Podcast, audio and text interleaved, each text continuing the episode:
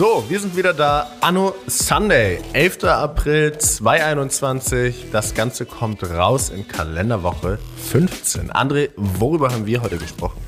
Wir haben gesprochen über ein großes Thema war Ernährung. Ich habe gesagt, so bei mir ist so, ich will eigentlich was umstellen, habe mich ein bisschen informiert. Alles natürlich extremes Halbwissen, weil ich das ich selbst noch nicht ausprobiert habe, ähm, wie oft, was man essen sollte, zu welchen Uhrzeiten. Du hast auch deine Erfahrung da äh, mit reinspielen lassen. Wir haben Viertelwissen. von Nono eine, was? Viertelwissen bei mir. Viertelwissen, ja. Vielleicht bei mir auch Viertelwissen.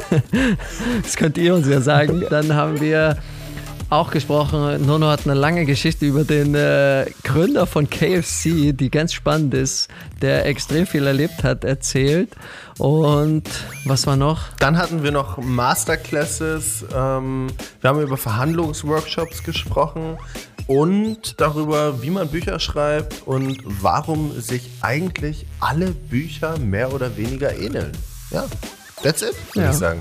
Und, und über meine über mein, über mein Setting haben wir gesprochen, wie ich in einem Thron hier throne in, äh, in Berlin und auf Nono herabschaue. Also viel Spaß damit.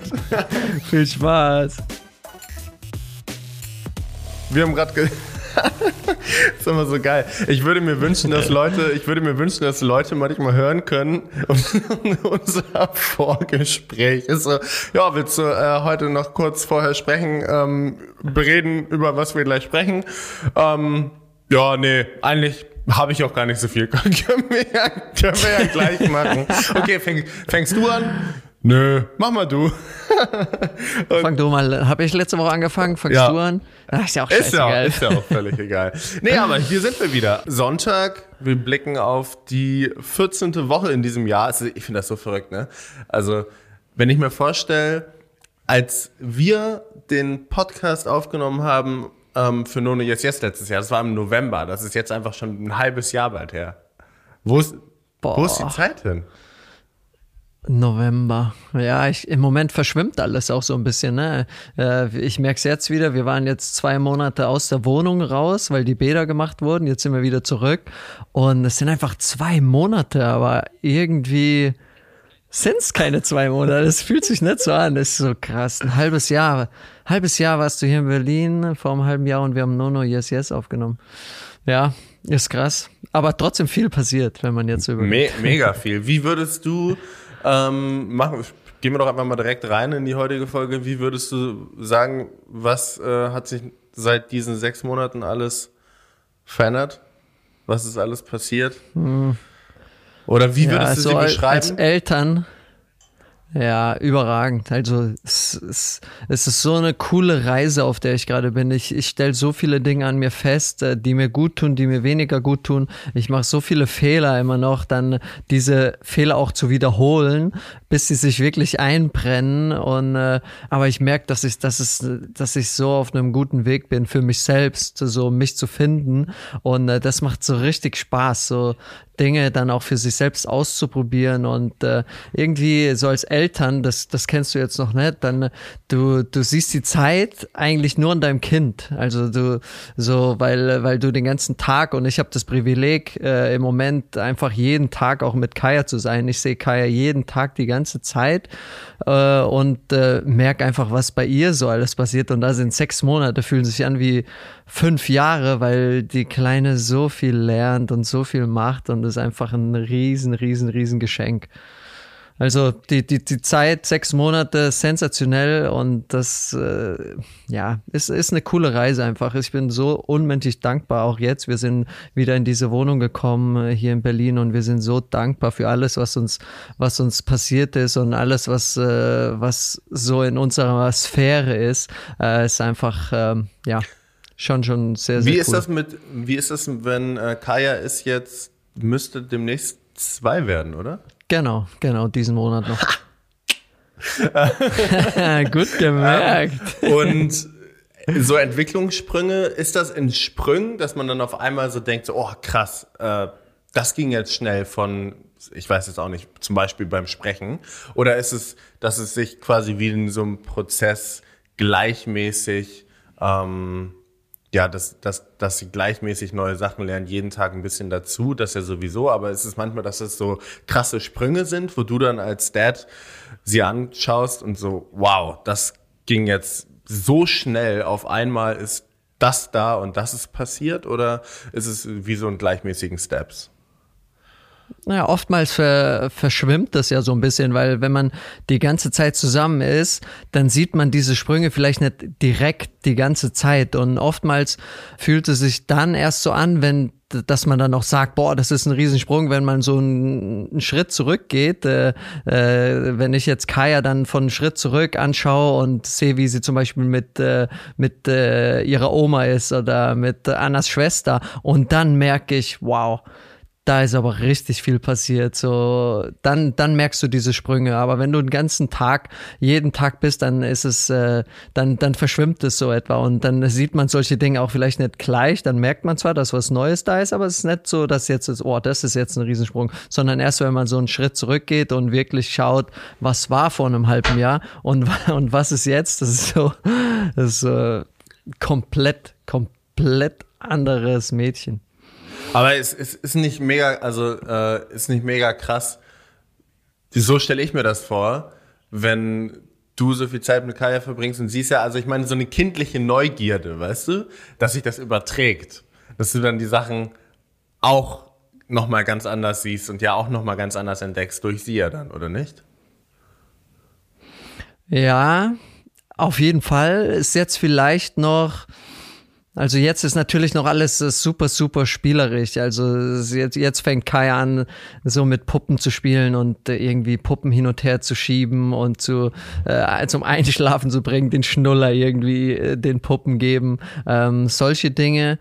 Ja, also es ist äh, so ich weiß nicht, äh, ob es jetzt schon die Phase ist, dass ich so wirklich auch so neue Dinge irgendwie auch wieder für mich entdecke, die sie macht oder die, die auch für mich äh, so in mein Leben reinspielen. Vielleicht kommt das noch wieder später. Was man einfach sieht bei den Kids ist so, ja, die haben so keine Sorgen, ne? Also don't life take don't take life so serious. So hast du das Gefühl, es ist jeden Tag. Es geht einfach nur darum, gut drauf zu sein und äh, das Bestmögliche aus jeder Sekunde rauszuholen. Also da wird keine Sekunde verschwendet so in einem äh, in einem Leben von einem Kind. Und äh, das ist das, was was was man vielleicht auch übertragen sollte, so dieses spielerische. Und äh, ey, ist doch nicht so schlimm. Ey. Ich habe doch nur jetzt den ganzen Smoothie über den Teppich gelehrt, aber ist doch nicht so schlimm. Ich will jetzt nur weiterspielen. Und äh, das ist so, das merken wir auch extrem. Und das tut uns auch gut, weil vor allem mir, weil Anna ist da sowieso, äh, lass sie einfach machen.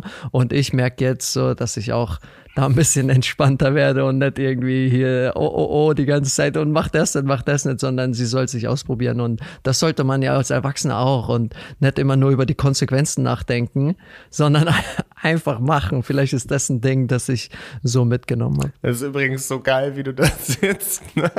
Ich weiß nicht, ob du, weiß nicht, ob du, ich weiß nicht, ob du Game of Thrones äh, gesehen hast, aber für alle, die da gerade zuhören, André sitzt vor mir, sein, sein Handy, wir sprechen über FaceTime, sein Handy ist relativ weit weg. Ich würde es mal so schätzen, vielleicht so zweieinhalb Meter, zwei Meter vor dir.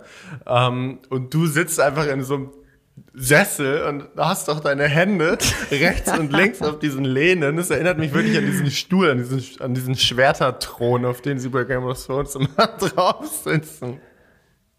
Oh Mann, ja, es ist, ich musste so improvisieren, weil äh, das ist der erste Podcast, den ich hier in der Wohnung aufnehme.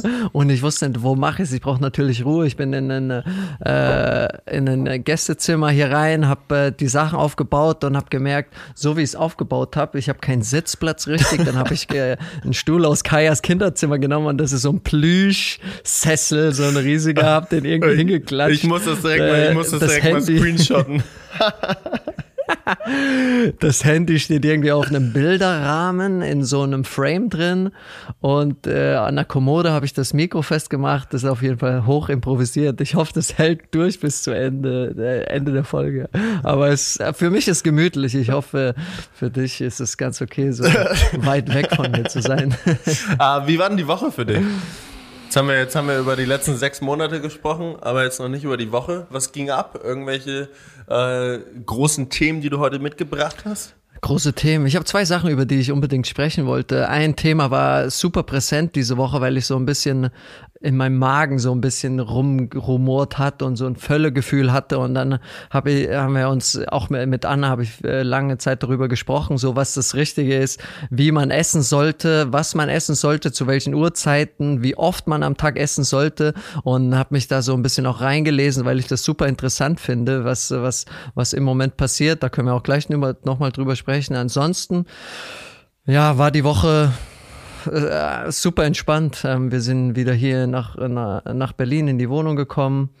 Ähm, wirklich erstmal äh, ja entspannt sein, mit mit Kaya sein, wieder alles äh, alles entdecken, uns wieder einleben und äh, fühlen uns pudelwohl und äh, sind ja, wie ich schon gesagt habe, das war so die ganze Woche so ein Gefühl von äh, einer extrem großen Dankbarkeit für alles, was hier gerade passiert, was, äh, was, äh, was, was auch in unsere Leben kommt. Deswegen war es top. Wie war deine Woche? Abwechslungsreich ist, glaube ich, das richtige Wort. Ich habe hier mit ähm, deinem ehemaligen Kollegen Kevin äh, geschnackt, Kevin Trapp. Es fällt mir gerade ein, weil du gesagt hast, wegen, äh, wegen Magen- und Völlegefühl, weil er hat ja diese Hafermilch da auf den Markt gebracht.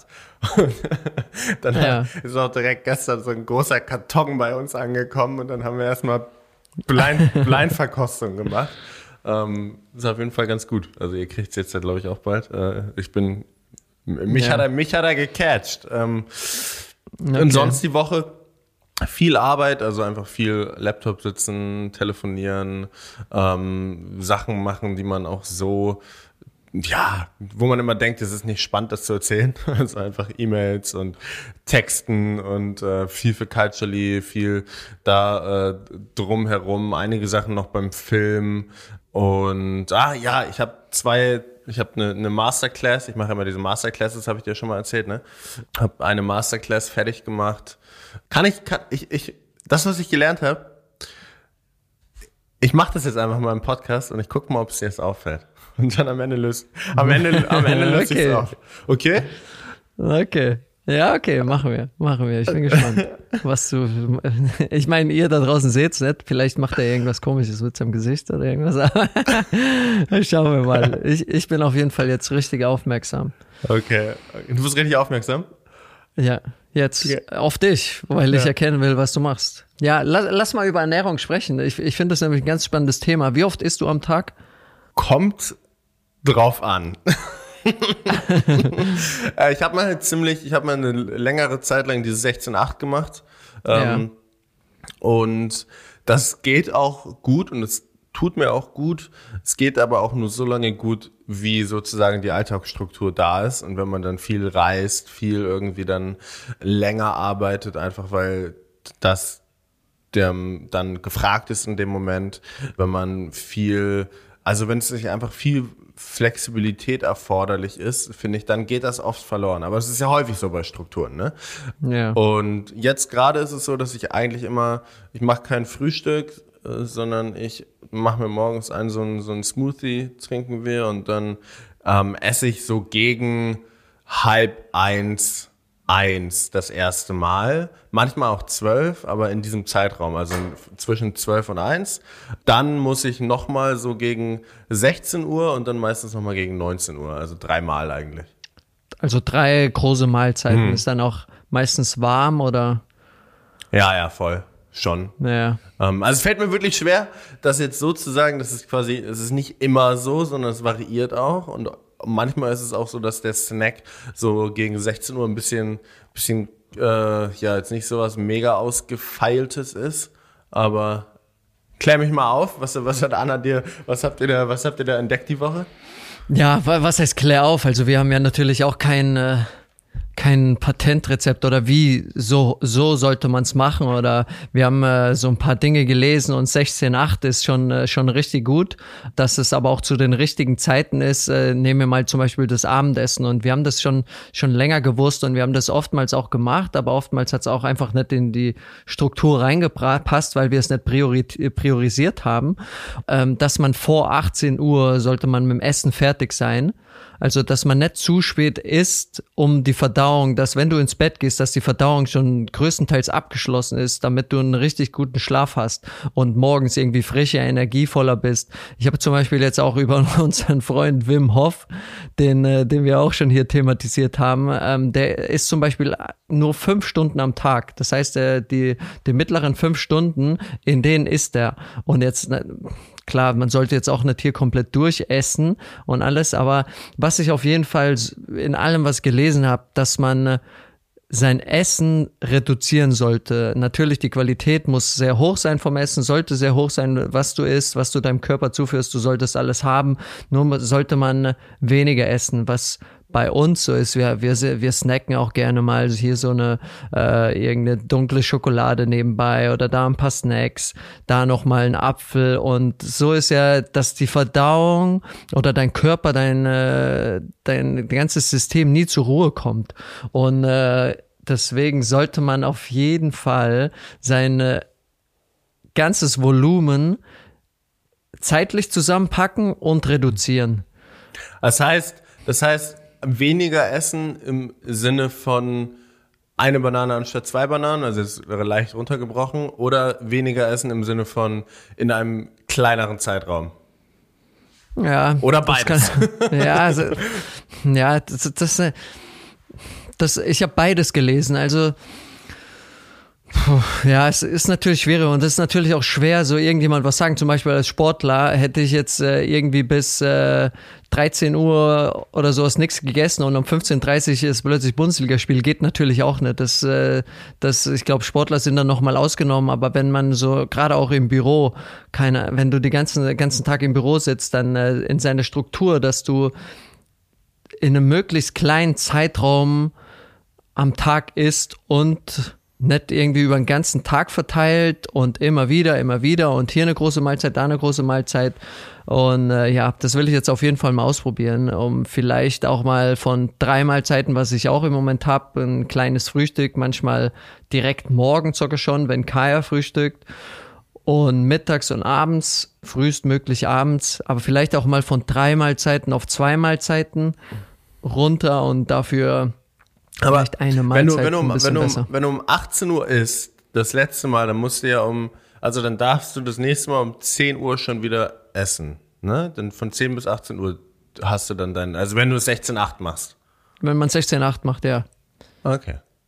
Ich Was hab, ja eigentlich okay ist, ne? Kennst du dieses, kennst du das Buch Ernährungskompass? Diesen, äh, dieser ja, Kasse? Ja, ja, ja. Mit dem schnacke ich jetzt in Übernächste Woche. Frage ich ihn mal. Frag ja, ihn frag ihn mal, weil ich finde das super mal, spannend. Was er, was er, zu sagen, äh, was er dazu zu sagen hat. Er hat ja irgendwie ein paar ähm, Ansichten da, die so sehr unique sind, wo ganz viele andere Leute sagen so, ja, ähm, das habe ich noch nie vorher gehört, aber im Großen und Ganzen, glaube ich, ist ja sein, sein Buch, ich habe es nicht gelesen, aber es ist ja so, ja, das Ernährungsbuch der letzten Jahre gewesen.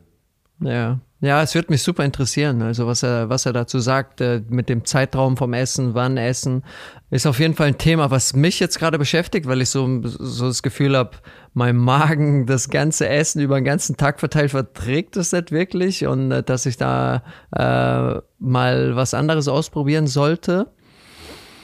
Ja, ja, es ist auf jeden Fall ein großes Thema. Also ich weiß mhm. auf jeden Fall, seitdem ich Fleisch eigentlich fast gar nicht mehr esse, schlafe ich auf jeden Fall viel besser, weil davor habe ich irgendwie auch abends noch so ein fettes Steak und ich glaube, das kennt jeder, dass du dann einfach nachts äh, super unruhig bist, weil du so ein Kloß im Magen hast. Das ist, äh, das ist ja das beste Beispiel, dass man äh, frühestmöglich essen sollte, damit man in der Nacht keine keine noch äh, Energie in die Verdauung äh, abgeben muss, sondern komplett auf die Erholung da ist. Deswegen glaube ich. Wie war äh, das? Wie war ja. das als Fußballer? Ähm, hab, wie habt ihr da gegessen? Irgendwie ganz, ganz besonders wahrscheinlich, ne? Nee, nix überhaupt nicht besonders. Ne? Du, das, das ist unterschiedlich je Verein und je Trainer. Und eigentlich bist du die ganze Zeit am Essen. Also, wenn man mal ehrlich ist, du bist, äh, wenn du im Hotel bist, äh, vor den Spielen, wir hatten, ich habe angefangen in Mainz, dann äh, gehst du freitags abends ins äh, Hotel, weil du Samstags Spiel hast. Dann hast du, sagen wir, 19, 19.30 äh, Abendessen und dann um 22 Uhr hast du noch einen Snack. Dann kamen so Club-Sandwiches und äh, noch riesen Müsli-Schüssen und F Früchte und Obst und alles noch dazu. Das heißt um 10 Uhr, weil irgendwie jeder gegangen ist hattest du auch Bock darauf, dann hast du dir auch noch was reingeschoben, dann äh, äh, bist du mit vollem Magen eingepennt, dann hast du Frühstück, Mittagessen, dann nochmal eigentlich ein Snack vorm Spiel, also bist eigentlich nur am Essen. Und äh, alles drumherum, also jeder ist ja auch unterschiedlich, das heißt, es gibt immer Buffets, hast du alles. Also ich erinnere mich nur, keine, es war mal Nationalmannschaft, wir haben im Schweden gespielt und das zum Beispiel, das könnte ich mir nie wieder jetzt vorstellen. Da hast du dreieinhalb Stunden vorm Spiel, ist so irgendwie das letzte Essen und dann habe ich mir noch zwei Steaks irgendwie reingepfeffert. So, also, so richtig völlig wild. Und wenn ich jetzt darüber nachdenke, ist es so, ey, das kann man doch überhaupt nicht machen und wieso steht das da überhaupt? Aber da ist es auch wieder so Gefühlssache. Ja, du gehst auf den Platz, du willst das bestmögliche Gefühl für dich selbst haben, deine Rituale und dann, ja, ist da irgendwo jeder, was er will. Äh, oh, stelle ich mir, stelle ich mir, äh, ist ja dann noch ein anderer Pressure, ne? wenn dann da was Falsches ist und dann so schön, weiß nicht, wichtiges WM-Spiel läuft auf dem Platz und dann, oh, oh, ja, weiß ich Und dann nicht. plötzlich tut der Magen, ja, das ist ja. das Schlimmste. We weißt ja. du noch, weißt du noch an so dem, besondersten Spielen, so WM, äh, WM-Finale zum Beispiel, weißt du noch, was du da gegessen hast, so ganz genau? Hast du, also diesen ganzen Tag, also, ne? Kannst du, dir, kannst du dich daran eigentlich so richtig krass erinnern, an diesen ganzen Tag? Oder verschwimmt das so? Oder wie kann ich mir das vorstellen? Ja, mittlerweile ist es schon ein bisschen verschwommen. Also klar, ich erinnere mich daran, dass mein, mein Hotelzimmer komplett so feucht war, weil es natürlich in Rio super die Feuchtigkeit richtig hoch ist. Die Bettwäsche war so alles ein bisschen feucht, der Fußboden da bist so ein bisschen gerutscht. Das erinnere, erinnere, ich mich noch jetzt, was ich esse. An solchen Tagen machst du keine Experimente. Also das mhm. habe ich für mich gelernt, weil manchmal gibt's so Tage oder vor Spielen, da hast du einfach Lust, komm, ich esse jetzt mal hier, das wird schon gut gehen, so auf die Art. Und an solchen Tagen machst du keine Experimente, weil du weißt, was dir gut tut. Das hast du über die Jahre entdeckt und genau das machst du. Das heißt, bei mir war das immer super plain, also trockenen Reis mit äh, irgendeinem Protein, damals noch Fleisch, irgendein Fleischstück, Hähnchenbrust, also alles komplett trocken, bisschen Kartoffeln noch. Äh, bei mir kein Kaffee oder irgendwas, weil das auch in meinem Magen immer so mhm. aufgewühlt hat. Also super entspannt, super plain, keine Experimente an solchen Tagen, weil du hast keinen Bock, aufs Feld zu gehen, wie du ihm gesagt hast, und so, oh.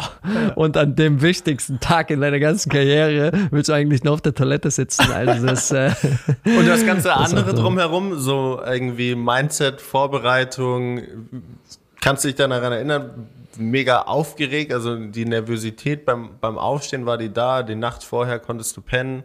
Wie war das so? Ja, ich habe richtig gut geschlafen. Also ich habe genau das gemacht, was ich vor den anderen Spielen auch gemacht habe. Das ist auch sowas, wenn man, ich war da schon, habe schon fünf, war schon fünf Jahre Profi. Ich habe meine Erfahrungen gemacht und ich wusste, weiß, was mir am besten tut vorm Spiel, abends vorm Spiel. Und ich habe einfach meine Rituale beibehalten. Also es war komplett, komplett entspannt. Einen Film geschaut. Ich kann denen immer sagen, welcher. Mit meiner Familie telefoniert. Äh, habe sehr gut geschlafen und dann äh, der nächste Tag ist äh, klar aufgeregt ist man. Also du, du weißt, also du weißt ganz genau, dass das das größte Spiel im Fußball ist. Und äh, das weiß sogar ich. Da, ja. ja, sogar du, das, das muss was heißen. Deswegen, deswegen gehst du da, ja. Bist du, bist du entspannt und du, du hast deine ganzen Mitspieler außenrum. Das ist das Gute am Mannschaftssport. Das heißt, das nimmt dir auch so alles ein bisschen, weil du weißt, jeder geht durch das Gleiche durch und du hast trotzdem einander und äh, das tut auf jeden Fall gut. Wo wir gerade, äh, wo wir gerade jetzt relativ lange über Essen gesprochen haben, fällt mir fällt mir ein, ich habe mir am Wochenende, ich habe mir die Story, ich weiß gar nicht mehr, wie ich darauf gekommen bin. Ich habe mir die Story von dem Gründer von KFC angeschaut. Ähm, nicht, weil mich jetzt KFC besonders inspiriert oder so, aber diese Geschichte, ich habe ich es sogar hier mitgebracht, das ist so krass. Also der heißt ja irgendwie, der wird Colonel Sanders genannt und der ist 1980 geboren, dann ist der hat eine super, super krasse Lebensgeschichte. Also ist halt so ein Farmersjunge gewesen, dann ist erst sein Dad gestorben, dann ist er mit 16, hat er sozusagen sein, sein Alter gefaked, ist in die Army gegangen, da ist er dann ein Jahr später rausgeflogen, dann hat es angefangen, dass er eigentlich so bis er 30 war, nur sämtliche verschiedene Jobs gemacht hat, also alles probiert hat, wirklich von irgendwie Versicherungsverkäufer bis, dass er Kohle geschaufelt hat und alles Mögliche. Dann hat er mit 30 das erste Mal ein Unternehmen gegründet. Das war dann so eine Bootsvermittlung. Da ist dann das eine Boot, er hat all sein Geld da reingesteckt, dass er sich über die zehn Jahre mit seinen komischen Jobs, die er gemacht hat, ähm, zusammengespart hat. Dann ist mit 30 hat er dieses, diese, dieses Bootscompany gegründet. Ist schon so tragisch, ich muss schon fast lachen. Dann ist dieses Boot irgendwie so zwei, drei Tage danach ist das gecrashed und untergegangen. Oh. Dann, dann ist er die nächsten zehn Jahre einfach nur so weitergemacht, hat dann auch von, äh, von, von äh, Live-Support gelebt und hat dann mit 40 angefangen, ähm, hat eine, eine Guest-Station, hat erst in der Guest-Station, also in der Tankstelle gearbeitet, hat da dann angefangen, äh, Essen zu verkaufen, hatte schon immer eine Leidenschaft für, für Kochen, für Essen, für alles drumherum. Dann hat er sich ein Motel gekauft, da war er, da musst du musst dir vorstellen, da war er schon 44. Dann hat er sich ein Motel gekauft, um da sein eigenes Restaurant aufzumachen. Dieses Motel ist dann abgebrannt. Das, das, oh, wow, wow. das ist so, so krass. Dann hat er so, dann hat er das, äh, hat er das neu aufgebaut und hat sich vorgenommen, das äh, zum Laufen zu bringen. Dann kam der Weltkrieg. Wegen des Weltkriegs musste er dann das Restaurant, so wie er das vorhatte, zumachen, weil einfach irgendwie kein Interesse dafür da war. Und da hatte er dann das erste Mal den Plan, und das war ja, da war er schon 50 oder so, das erste Mal den Plan, KFC so zu machen mit einem, mit dieser French also Franchise äh, Strategy, wie er das gemacht hat, also ganz viele Läden überall in den States zu eröffnen. Hat dafür dann sein, äh, seine Rezeptur geschrieben und ist dann mit seinen wenigen 100 Dollar, die er hatte, durchs Land gefahren, hat diese Rezeptur, damals musste man das noch persönlich machen, an den verschiedenen Businessstellen sozusagen vorgestellt und wurde 1009 Mal abgelehnt, bis er dann ah. angenommen wurde. Und dann hat er dann hat er KFC, irgendwie innerhalb von zwei, drei Jahren wurde das halt ein Riesenhit und dann hat er es direkt verkauft mit drei Millionen oder so und war da dann aber schon Mitte 60. Aber also, das fand ich, das fand ich so krass. Stell dir das mal vor, wie du mit so vielen Rückschlägen umgehst. Und das ist ja, das ist ja der, der auf dem KFC-Logo drauf ist, weißt du, dieser, ähm, ist, glaube ich, so ein, so ein weißer, so ein, so ein alter weißer Mann mit so einem etwas äh, rundlicherem, freundlichem Gesicht und so einem Schnauzbart. Aber Boah, ich habe das gar nicht vor Augen gerade, das Logo. Aber du merkst, ich, ich kenn, aber es, ja, ist auf jeden Fall eine krasse Story. Also ich kenne das überhaupt nicht. Das ist aber, es ist so irgendwie das, so das Leben, ne? Also so von, äh, von einem äh, Unternehmer und so irgendwas aufzubauen und so viele Rückschläge. Ich, ja, ist faszinierend, dass man immer wieder zurückkommt. Sowas mag ich. Und dann so ein Self-Made ist so eine Story. Man denkt, man sieht am Ende nur das Endprodukt, aber wenn man sieht, was, was dazu gehört, äh, das, äh, das zum Laufen zu bringen, ist schon äh, extrem. Musst dir mal vorstellen, bist irgendwie 30, hast zehn Jahre lang gespart, kaufst dir ein Boot, denkst, das machst du jetzt dein Leben lang, dann geht irgendwie drei Tage später dein Boot unter, dann machst du nochmal zehn Jahre so weiter, hast irgendwie den Plan, äh, willst ein Motel eröffnen, dann brennt dein Motel ab, dann baust du das alles neu wieder auf, dann kommt ein Krieg und dann irgendwann, irgendwann hast du diesen einen finalen Plan und da wirst du dann über tausendmal abgelehnt. Ich fand das, also ich habe wirklich keine, keine Admiration oder also keinen, äh, ich habe seit ich glaube, einmal in meinem Leben KFC oder so gegessen. Dafür soll jetzt nicht ähm, das, was sie da verkaufen, großartig bewerben. Aber diese Story dahinter fand ich, fand ich so krass. Also ich frage mich, wo man diesen, diese Resilienz hernimmt, diese Widerstandsfähigkeit, da immer weiterzumachen. Das fand ich so krank. Ja, wenn man sich einfach, der, der hat sich nie als Opfer wahrscheinlich gesehen, ne? Also nie als Opfer von irgendwas, sondern hat das als Part of Life genommen und äh, immer weiter.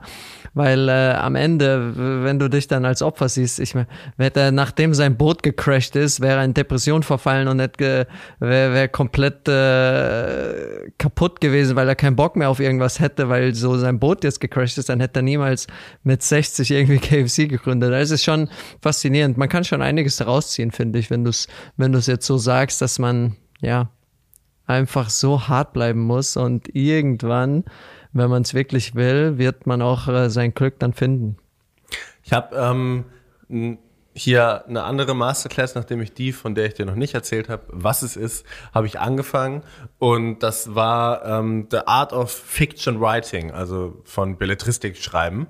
Und da hat er gesagt, es gibt, das fand ich mega, mega abgefahren. Er hat gesagt, es gibt im Endeffekt, wenn du dir alle Geschichten anguckst, alle Geschichten, egal ob es Harry Potter ist, ob es irgendwie Forrest Gump ist, ob es was auch immer ist, kannst du jede Geschichte angucken und jede Geschichte hat eine dieser drei Storylines und hat gesagt, das eine heißt bei Boy Meets Girl, das heißt natürlich auch Girl Meet Girl und Boy Meet Boy oder whatsoever, aber halt eine Liebesgeschichte, wo es dann um die romantischen Fragen geht. Dann gibt's The Little Taylor, das heißt das ist dann die Heldengeschichte, so wie seine Story jetzt von KFC, was wir gerade gesagt haben, wo der Protagonist halt entweder von, ja, von Zero zu 100 geht oder, oder andersrum. Oder es gibt The Man Who Learned Better, also wo man, wo er irgendwie ähm, von seinen Vorurteilen abgekommen ist und sich geändert hat durch den Einfluss von irgendeinem Lehrer oder von irgendeinem wie auch immer. Und egal welche Story man sich anguckt, es ist immer zurückzuführen auf eine dieser drei ja, Storytelling-Plots. Das fand ich so abgefahren. Die haben dann so eine Liste von all berühmten Büchern äh, sozusagen gelistet gehabt und daneben dahinter geschrieben, was dazu passt. Und es ist einfach jedes Mal wie die Faust aufs Auge. Es gibt keine Ausnahmen, so nach dem Motto. Fand ich so abgefahren. Also ist es schon, gehen, gehen dann äh, so Writer schon mit diesen drei Dingern an ein Buch oder einen Film oder irgendwas ran? Also äh, du suchst dir irgendeins von denen aus, was du dann schreibst oder was auf deine Story passt und schreibst sie auch dann so? Also sei es eine Liebesgeschichte oder sei es äh, ein Held oder ein tragischer Held äh, hast du und schreibst dann die Geschichte darum? Oder ist es so, dass die Bücher da waren und man kann irgendwie alle Bücher führen auf diese drei Dinge zurück? Ich glaube, es ist Letzteres. Und es ist ja auch so, dass jeder, ich glaube, es gibt so und es gibt so ganz unterschiedliche Herangehensweisen. Also nee, jetzt überhaupt nicht, dass ich jetzt der bin, der das dicke Autoren. ja, du hast ein Buch geschrieben. du, du, hast so eine Heldengeschichte geschrieben über dich selbst. aber das war genau. Ich habe ja ein Non-Fiction-Buch geschrieben, ja, aber wenn ja, bei, diesen Fict, bei diesen Fictional Books ist es halt so, dass oder bei allen Büchern ist es so, dass der, der Autor, es gibt ganz unterschiedliche Herangehensweisen. Manche Leute fangen an mit Martin Suter zum Beispiel, ist ja ein ganz, ganz bekannter deutscher Autor. Der war in einem Podcast ähm, bei, bei Matze und hat da erzählt, dass er nie eine Geschichte schreibt. Er fängt nie ein Buch an, ohne nicht das Ende schon im Kopf zu haben. Also er hat immer das, den, den Anfang und das Ende im Kopf. Und dann arbeitet er sich sozusagen vom Anfang zum Ende und füllt die Mitte mit seinen Gedanken, mit seinen Worten, mit, seinen, ähm, ja, mit seinem Buch. Und es gibt aber auch andere, die fangen einfach nur an mit einer Idee und schreiben dann drauf los. Und ich glaube, dass, ähm, das kann ich jetzt so ein bisschen aus meiner Erfahrung sagen, das kann ich aber auch von der Erfahrung sagen von den verschiedenen irgendwie Autorinnen, von denen ich mir so Tipps geholt habe, so Lars Armin zum Beispiel, ähm, aber auch Leute, die äh, äh, Fakt, also Functional ähm, and Fictional Bücher schreiben, haben alle gesagt, dass die Idee, was du hast von deinem ersten Buch zu dem Buch, was es dann später ist, ist können Welten dazwischen liegen. Also es ist so krass, weil du, du musst halt erstmal, man sagt immer, klatsch erstmal alles aufs Papier, also sozusagen hau alles raus, schreib es einmal runter und danach schick's erstmal ab an den Verlag und krieg dann Feedback und nur, also passt es dann nur an, ähm, wenn sozusagen Editorial ähm, Nachfragen danach kommen. Aber hau also schüttet erstmal dein, dein Inneres raus, bring das aufs Papier, fang einfach erstmal an. Und dann später kommst du mit der Struktur und mit den Kapiteln und allem drum und dran. Also bei meinem Buch zum Beispiel, ich wollte erst neun Kapitel machen und ähm, die waren, manche waren, die jetzt zwei Kapitel sind, waren in einem Kapitel zusammengefasst. Und äh, ganz am Anfang wollte ich ein ganz anderes Buch schreiben. und das kommt dann so Step by Step by Step. Du fängst irgendwo an, wie auf so einem dunklen Weg, und dann trampelst du den so ein bisschen lang, dann hast du irgendwann eine Taschenlampe dabei und später ist es gehabt, keine Ahnung, hast du eine Straßenlaterne am, am, am, am Weg gerannt. So baust du das so ein bisschen auf. Ja, ich finde das, ich finde das äh, wenn ich jetzt darüber nachdenke, ein Buch zu schreiben und wenn du sagst, du hast das Anfang und das Ende und äh, du, du, du sagst, man soll einfach erstmal alles rauslassen, so wie es so in, dein, in deinen Gefühlen ist und in deinem Körper und was du wirklich fühlst, ist richtig, lass es einfach raus. Ich glaube mir, weil das ja auch ein längerer Prozess, ein Buch zu schreiben, du, du schreibst ja kein Buch über Nacht und äh, so mit deinen Gefühlen, wie du es hast, jetzt deine Emotionen, haust du jetzt über Nacht ein Buch raus, sondern ist ja ein längerer Prozess, dann habe, glaube ich, und finde das krass, dass so gute Bücher bei rauskommen, weil ich hätte dann bestimmt, du hast ja so eine innere Stimme dann, dein Ego ist da, so zwischen dem, was du fühlst und du raushauen willst und zwischen dem, was andere vielleicht auch hören wollen. Also, dass es so ein Zwist auch ist, weil, das stelle ich mir auch bei dir zum Beispiel vor, weil äh, du hast deine Lektion oder deine Reise auch gehabt und äh, am Ende willst du auch, dass es Leute relaten können und äh, Leute so irgendwie ja, als wenn die selbst auf dieser Reise sind. Und trotzdem hast du vielleicht auch Dinge, die äh, du irgendwie tief im Inneren hast, aber gar nicht äh, so raus können. Also ich stelle mir das schwer vor, so zwischen dem ein Buch rauszubringen, wo die Leute das gerne lesen und dem, was du einfach Bock hast zu schreiben. Also mein sehr sehr, sehr guter Tipp, den ich da am Anfang zugekriegt habe, weil das ist auf jeden Fall mega der, mega der, ähm, ja, der wirklich äh, wirklich die Herausforderung, sage ich jetzt mal, die ganz viele Leute haben, die auch ich hatte. Ähm, und ich habe da ganz am Anfang noch, bevor ich richtig angefangen habe zu schreiben, voll den guten Tipp gekriegt, dass es, du so, musst einfach so schreiben und davon ausgehen, dass es nie jemand lesen wird. Ja, und das ist ja, ja finde ich gut. Finde ich gut. Weil du schreibst für dich und nicht für jemand anderen. Das ist genauso so viele Dinge. Und das ist ja aber, ich glaube, das ist bei Kunst ja immer so, ne? Wenn du die Kunst oder, das, oder beim Schreiben, beim, beim, aber auch beim, wenn Paul jetzt ein Bild malt zum Beispiel, der, der, der malt erstmal das Bild, was ihm gefällt. Und äh, jetzt kein, kein, kein Auftragswerk. Und ich glaube, so muss es eigentlich immer sein. Sonst machst du mhm. einfach nur eine Kopie von irgendwas anderem. Aber also ich fand es einfach mega krass, wenn du, wenn du dir das dann, du kannst dir mal später irgendwie, also eine Geschichte überlegen, wie gesagt, so Harry Potter als Beispiel, ist so eine typische Heldenstory. Ähm, dann gibt's, weiß ich auch nicht, äh, wir haben jetzt gerade diesen Film ähm, geschaut, äh, letzte Woche, der neue mit Tom Hanks, Meet Your Neighbors oder irgendwie so heißt der.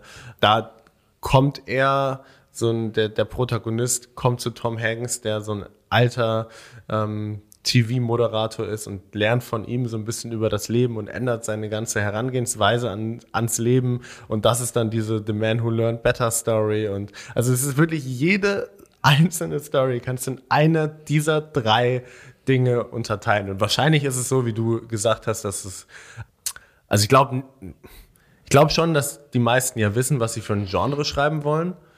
Und dass es dann aber automatisch halt so ist, dass es eine dieser Geschichten wird, weil im Endeffekt, worüber soll man sonst schreiben? Ja, weißt vielleicht gibt es einfach nichts anderes, ja. Also wenn irgendjemand da draußen ein Buch, ein Film oder irgendwas hat, ein Fictional, äh, das nicht da drauf passt, äh, bitte, bitte schicken. ja, wenn ich jetzt so drüber nachdenke, so ich, mir fallen nur Filme jetzt ein, das ja, ist auch alles ähnlich oder passt alles auf die Dinge. Ja. ja. Masterclasses. Wie viele Masterclasses machst du? So in, hab, im Monat? Nee, nee, nee, nee. So, viel, so, viel, so viele mache ich nicht. Ich hab, äh, Jede Woche eine? nein, nein, nein. Ich habe mir das Anfang des Jahres gemacht. Ich glaube, ich habe hab dir sogar geschrieben, so, machen wir jetzt irgendwie Masterclass. Das ist in meinen, ist immer auch in meinem hier drei Monats Brief an mich selbst, ist auch immer so ein bisschen mit drin, wie viele ich machen möchte. Und eigentlich ist es so, dass ich alle drei Monate also immer im Drei-Monats-Takt zwei Stück so mache, aber auch nur die, die mich interessieren. Also ich habe jetzt eins und ich habe es übrigens im Gespräch nicht gemacht. Ich habe es voll vergessen, was ich machen wollte. Ja, ich, ich, ich, ich habe kurz eben auch nachgedacht. So, äh, mir, fällt, mir fällt auf jeden Fall nichts auf. Weil ich habe nämlich, ich habe eine gemacht und das ist das, was ich machen wollte. Und zwar habe ich, ähm, das war richtig, richtig gut, die Kunst des Verhandelns gemacht. Und da hat er diese eine Sache, das heißt Mirroring, ähm, also die Spiegelung. Wenn du was sagst, gucke ich mir einfach die drei äh, letzten Worte deiner Aussage an und gebe die mit einem Frageton wieder. Ähm, also wenn du jetzt irgendwie sagst, keine Gibst Ahnung. du die mit dem Frageton wieder? Ja, genau. Genau so. und in, in, äh, wie er das beschreibt, also er ist halt einer, würde der berühmteste und beste Negotiator ähm, der Welt, der dann auch so Geiselverhandlungen etc. macht. Und er sagt halt, in einer Verhandlung ist es ja so, du willst eigentlich so wenig reden wie möglich, sondern du willst dein Gegenüber reden lassen. Du willst ja Informationen haben. Und im Endeffekt möchtest du ja, dass er das Gespräch oder sie das Gespräch verlässt und sich gut fühlt. Und Leute fühlen sich gut, wenn sie zu Wort kommen. Leute fühlen sich gut, wenn sie sprechen. Und ähm, deshalb immer dieses Mirroring, weil das automatisch eine Frage ist und dein Gegenüber fühlt sich gehört, weil du ihm einfach die Worte wiedergibst. Und dann ist es so, dass du eine Abfolge hast von ich spiegel dich, ich sag so, ja, ach, du spiegelst mich und dann fängst du wieder an, was zu sagen. Und dann gebe ich dir in einem Label, wie du dich fühlst. Und dieses Label ist immer positiv. Also, wenn du jetzt, weiß ich auch nicht, es fällt mir jetzt schwer, irgendwie ein Beispiel herauf zu. Ja, Ähm, ähm, ja ich glaube, man versteht es. Also, da, ich habe ja auch mal mit einem Verhandler gesprochen. Ja, also nee, man ja, aber das ist lustig wird's, wenn, bei, äh, wenn, wenn beide Negotiator diese dieses äh, diese Masterclass gemacht haben und äh, da sind nur noch Fragen im Raum und jeder denkt, oh ja, der der schmeichelt mir. Stimmt, du hast auch, auch mal mit einem, du hast auch mit einem gesprochen. Genau, ja? Matthias Schranner. Ich habe das damals für den Podcast mit äh, GQ äh, mit Matthias Schranner, super Typ und äh, war echt, echt, echt cool. Und äh, oftmals denkt man ja, so, man hat so eine falsche, man hat so eine Angst vorm Verhandeln, also so eine Angst vor, vor was wollen. Und eine Sache, die ich daraus gezogen habe, war, du musst richtig viel fordern damit du das bekommst, was du willst. Also wenn du eine Gehaltserhöhung willst, äh, keine Ahnung, du willst 100 Euro mehr, dann sagst du nicht, hey Chef, bitte, ich will 100 Euro mehr, sondern sagst du, ich will 100 Euro mehr, ich will einen Firmenwagen, ich will ein neues Büro und ich will das. Und dann am Ende kriegst du aber die 100 Euro, die du von vornherein wolltest und vielleicht kriegst du noch ein Goodie on top. Das war sowas, was, was ich ganz spannend fand ja, das hat er auch gesagt, Ruhe, Ruhe in dem Gespräch, also auch mal gar nichts sagen und äh, mal einfach drauf kommen lassen, also einfach mal kommen lassen und äh, gar nichts wieder zu sagen und komplett halt die Emotionalität rausnehmen aus äh, solchen Verhandlungen und nicht irgendwie rausstürmen und nicht irgendwie äh, lauter werden, wenn irgendwas nicht äh, in dein, dein Kram passt. So, das sind die Dinge, die ich jetzt so äh, mich erinnere. Hm, hm.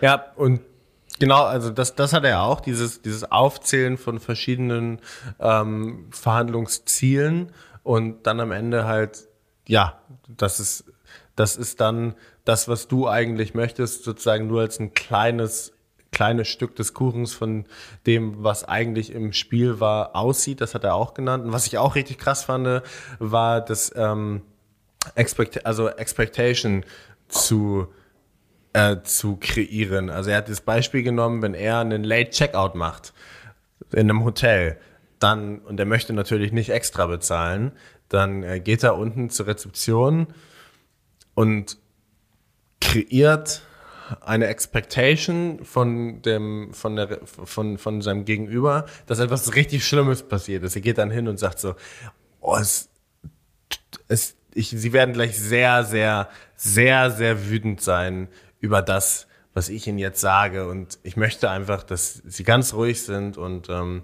dass sie es es wäre ganz schön, wenn, wenn sie das verstehen würden, aber sie werden da schon sehr wütend sein. Und dann ist sein Gegenüber halt so nach dem Motto, so, okay, was ist denn das los? Hotelzimmer abgebrannt.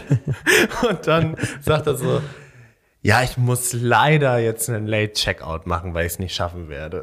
Und dann so, ja, okay, alles gut, weil die Expectation halt so anders ist ja. gegenüber dem, was er aufgebaut hat, dass dann das, was du im Endeffekt wirklich droppst, überhaupt gar nicht schlimm ist zu dem, was sie im Kopf haben. Und also es war, fand ich, also eine mega Masterclass, kann ich auf jeden Fall allen empfehlen. Und das andere, was ich gemacht habe, äh, ist, wie gesagt, das, äh, das Storytelling, Writing. Und jetzt habe ich noch so ein, zwei. Als nächstes ist mir tatsächlich habe ich mir ausgesucht, weil wir letztes Mal drüber gesprochen haben. Es gibt so einen Astronauten, der über seinen Weltraum, Space Exploration heißt das, spricht und okay. einem das beibringt. Ich weiß nicht, Ja. was ich, ich werde wahrscheinlich. Was man davon erwarten soll, aber es ist bestimmt spannend. wenn du, Ja, wenn, du, wenn du irgendwann am Mond lebst, wer weiß, äh, dann helfen dir vielleicht diese Masse. nice, nice, nice, nice, nice, Nono. Hast du noch irgendwas, irgendwelche Podcasts gehört, irgendwelche Filme geschaut, irgendwas, was äh, cool war diese Woche? Außer deine Masterclass, außer die ganze Zeit lernen. Nee, ähm, doch, dieser Film mit Tom Hanks, der ist ziemlich gut. Mir fällt der Name gerade nicht ein. Ich werde es, während du mir berichtest, was du vielleicht noch hast, google ich das Ja. ganz kurz und dann weiß Ja, ich ich hatte- gleich. Ich, ich, ich hatte noch ein großes Thema, das ich eigentlich besprechen wollte, das nehme ich aber mit in die nächste Woche, weil ich einen richtig coolen Podcast, ich habe den noch nicht zu Ende gehört, aber es war so präsent. Ich habe den vom Kollegen gehört, das war von Joe Rogan. Joe Rogan kennt wahrscheinlich jeder, ähm, war mit James Nestor. Das, äh, und es ging über Atmung. Also es geht nur über Atmung, über Breathing, Techniken und wie richtig atmen. Ja, können wir aber nächste Woche drüber quatschen, weil das ein super spannendes Thema ist.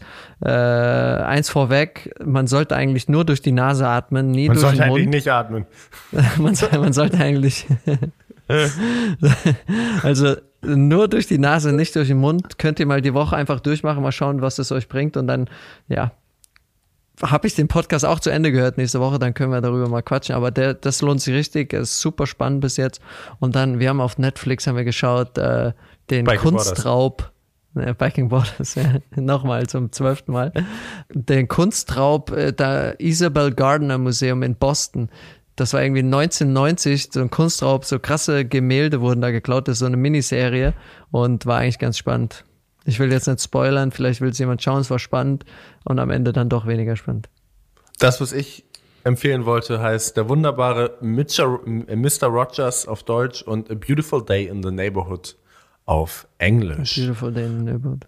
Kann ich empfehlen und dann freue ich mich, wenn wir am Sonntag wieder sprechen, lieber André. Genau. Habt du eine gute Woche? Steht irgendwas Besonderes an? Das werden wir nächstes Wochenende sehen. Alright, alright. Also genießt eure Woche. Ich hoffe, die Woche hat gut angefangen und wir sehen uns und hören Und ich wünsche mir, dass du das nächste Mal auch wieder in diesem Sessel sitzt. Ey, es war ziemlich gemütlich. Ich, ich habe mich richtig wohl gefühlt gerade hier. Ich glaube, das wird meine Podcast-Station. Der, der Stuhl bleibt hier. Ich baue mir hier noch ein bisschen was auf. Vielleicht ein kleines Sofa hierher. Noch ein bisschen die Füße drauflegen, dass du auch ein bisschen näher bist. So einen kleinen Pappkarton hier. Ja, ich habe was gefunden. ist ganz cool. Also, Oh. peace, peace, peace.